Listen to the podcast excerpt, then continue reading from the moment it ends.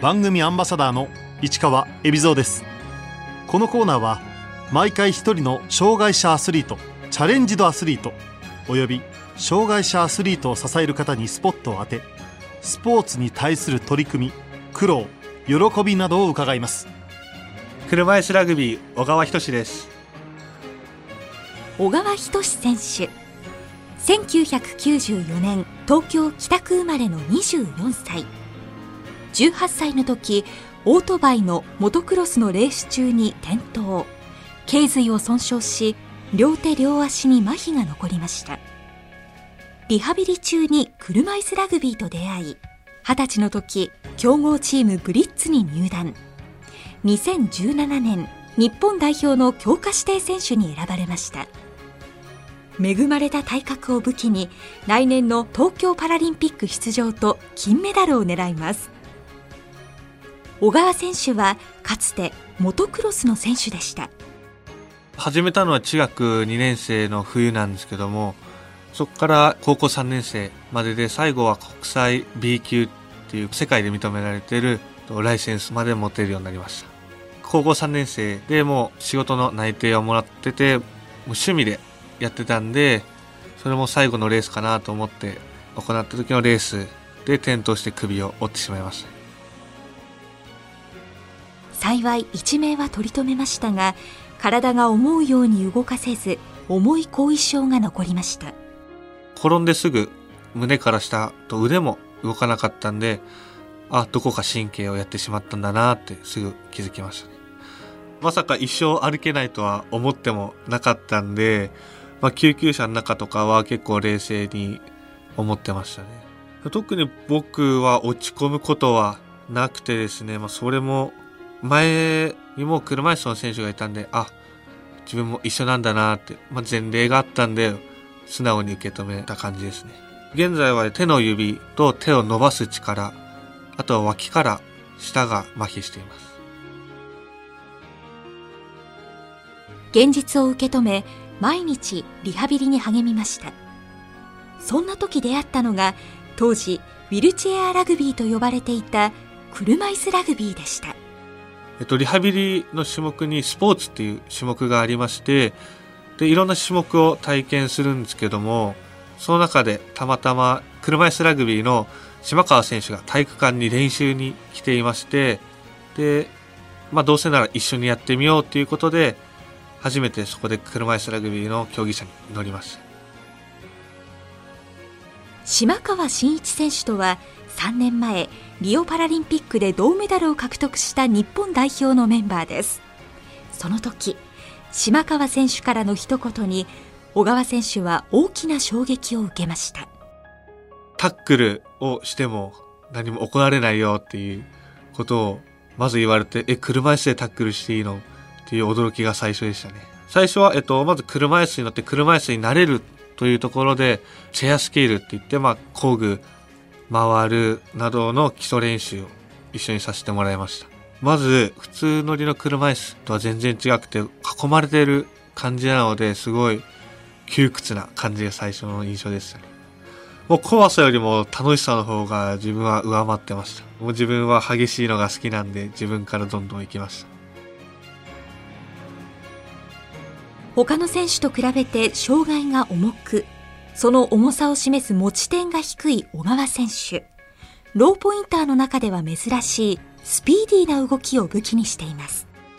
車椅子ラグビーで点数があるんですけども、その同じ障害の人の中では速いっていうと言われてるんですけども、それは多分腕の長さが大きく関係してくるのかなと思います。タイヤを漕ぐ時間がやっぱり長くなるので、その分力を伝える時間が長くなるんで、スピードに乗るのかなと思います。短期間で実力を磨いていった小川選手は、最初に所属したチームを離れ、東京の強豪チーム、ブリッツに移籍しました。ブリッツの島川選手と、えっと、荻野ヘッドコーチに誘われて、まあ、2つ返事で大丈夫です。お願いしますっていうふうに言いました。ブリッツは車椅子ラグビーを始めるきっかけを作ってくれた島川選手も所属するレベルの高いチームです。ブリッツは日本代表の選手がすごく多くて、まあ、レベルが自分とは全然違うな果たしてついていけるのかっていうのは不安がすごいありました。ハイレベルなチームで存在感を発揮するにはどうしたらいいか小川選手は必死で考えました、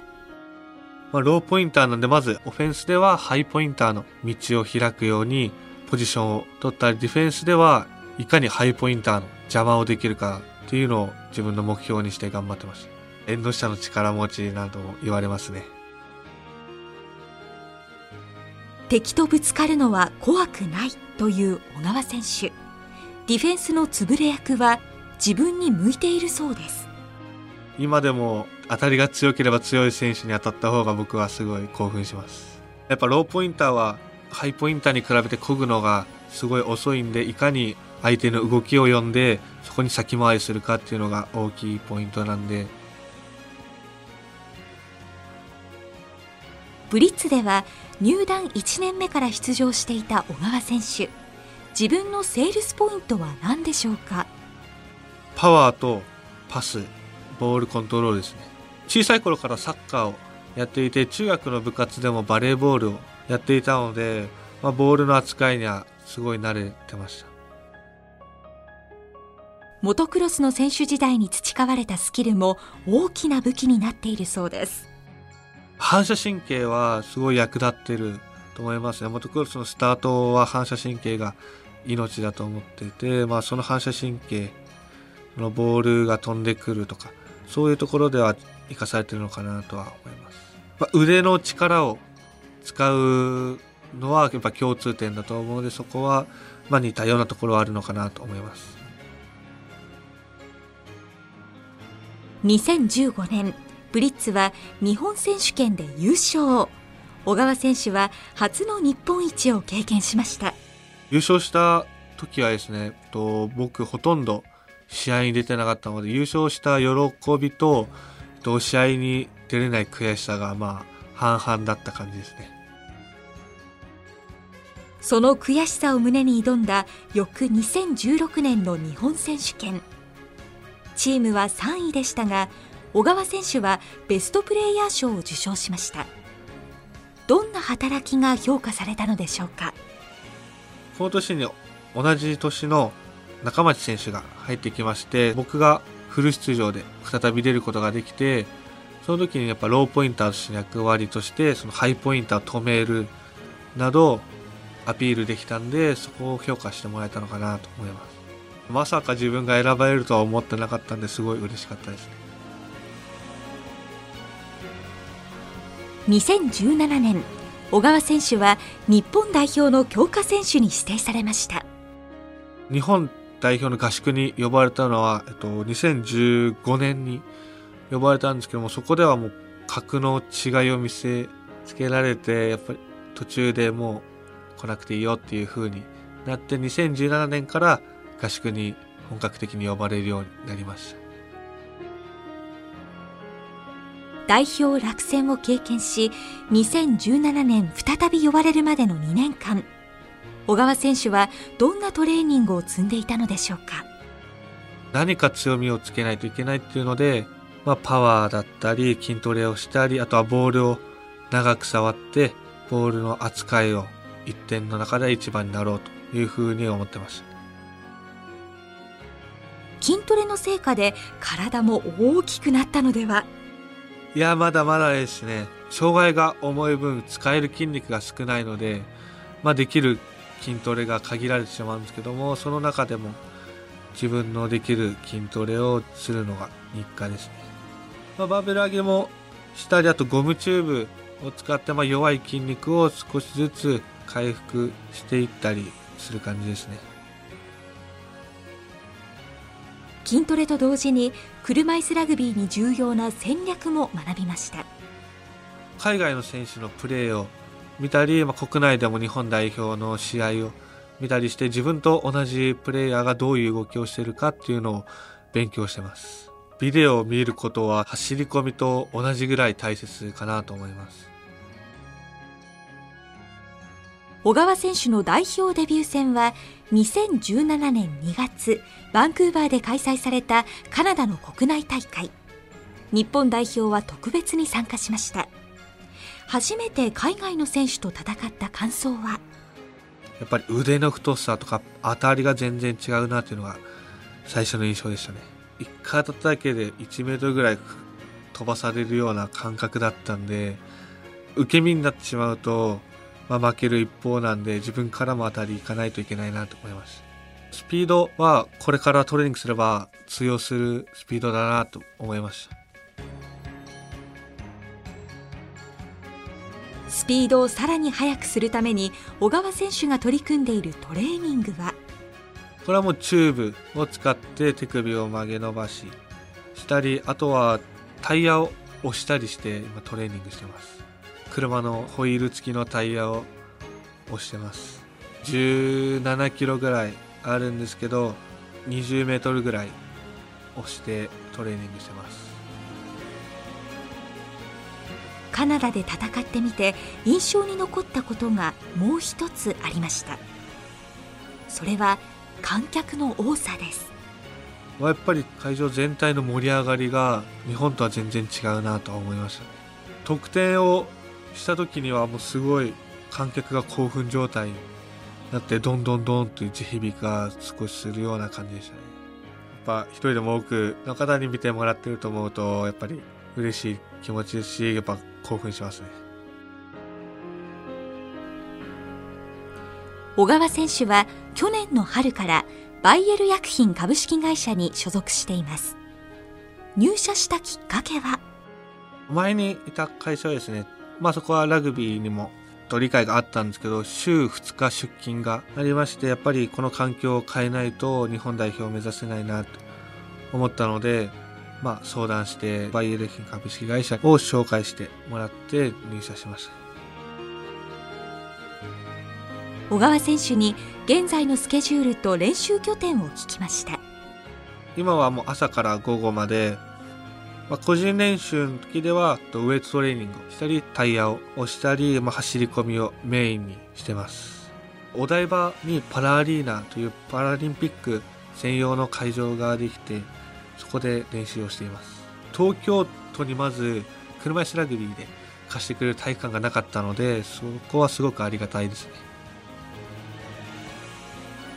他の選手との連携も重要です。まず、まあ、1点の中では、まあ、一番になることはもちろんなんですけども、その他の選手とのラインと呼ばれてるんですけども、その4人の合計の8点を組むのに他の選手とどうコミュニケーションをとってうまくやるかっていうのがすごい今大事なところですね。出場している選手4人の持ち点が8点以内に収まるようチームを編成しなければならない車椅子ラグビー。障害の重い持ち点1.0ローポインターの小川選手が出場すると障害が軽いハイポインターを複数入れることができます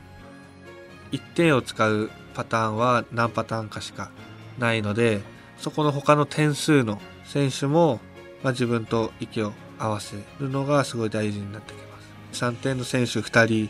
1点の選手2人あとは3点1人と2点2人と1点1人の、まあ、大体この2パターンですね。まあ、障害が重いからって守りをずっとすればいいのかってなった時にはそうではなくて自分も攻撃ボールを運ぶシチュエーションもあるのでそういうところを磨いていきたいなと思ってます。前回のリオパラリンピックで車いすラグビー日本代表は見事銅メダルを獲得しました。東京パラリンピックで期待されているのは金メダルです。日本代表は2018年の世界選手権で、まあ、世界一になっているので、まあ、自分も1点の中で1番になってその中に入ればもちろん自分も出れて世界一にまた返り咲くことができると思うんでその辺は思いますね、まあ、もちろん自分の持ち味であるスピードパワーボールはもちろんずっとまあ長所なんですけど、まあビデオ1秒でも長く見てどん、プレーの引き出しを多くするしかないなと思ってます。2020に向けて小川選手に抱負を伺いました。東京パラリンピックに出場することはもちろんなんですけどもやっぱスタメンとしてコートに一番長く立ってたいなでもちろん最終的には優勝して金メダルを持って帰りたいなと思ってます。小川選手には練習の際によく聴いている大好きな曲があります練習の時に「シーモのコンティニュー」という曲をよく聴いています。歌詞の中にある勝つか負けるかじゃなくてやるかやらないっていう歌詞がすごい僕の中では響いています。競技を離れた時の息抜きは？僕は釣りが趣味なので、まあ、奥さん釣りに行ったりしてます。海ですね。ソーダガツオだったりアジだったり釣ってますね。もう奥さんも釣りが好きなのでまあ2人の共通の趣味として楽しんでます。その奥様とは2017年に結婚。2人はどこで知り合ったんでしょうか？高校の同級生が事故の1年前にお付き合いしましたいやもちろん力になりました。まあその時高校3年生だったんでまあ遊び盛りだったんですけど、ま、そこでも毎日病院に来てくれて、まあ、自分もそこでリハビリを頑張ろうと思いましたね。まあ、次は僕が支える番だなということで結婚に至りました。車椅子ラグビーを始める時奥様は心配しなかったんでしょうか？いやもう当たるのも多分見てて面白いんだと思うんですけどやっぱりその当たった音とかも好きだみたいで外から楽しんでる様子ですね。東京パラリンピックに出場する姿を奥様に見せてあげることが小川選手の一番の目標です。そこがもう最大の、まあ、今までの恩返しかなと思ってます。今後実現させたい夢は何か小川選手に伺ってみましたと僕モータースポーツが好きなので、まあ、いつか船とかは運転してみたいなと思ってます。改めて小川選手にとって車椅子ラグビーの魅力とは？まあ、もちろんタックルで激しいスポーツなんですけども、まあ、このハイポインターローポインター、まあ、一人一人の少しずつの細かい戦略だったりチームワークだったり、まあ、一人一人の動きがすごい大事になってくるスポーツですね。今年は10月16日から5日間にわたって車椅子ラグビーワールドチャレンジ2019が東京体育館で行われます。まさに東京パラリンピックの前哨戦です。ぜひここを見てほしいというポイントは？ローポインターの動きを見ていただきたいですまあ、ハイポインターはもちろん速いしパスも投げれますしパワーもありますけどハイポインターの手助けをしたり、まあ、ハイポインターを止めたり、まあ、そういう小さい戦術やチェアスキルを見てほしいです。ローポインターが、まあ、ハイポインターに近ければ近いほどもちろんそのチームの力は大きくなってくると思います。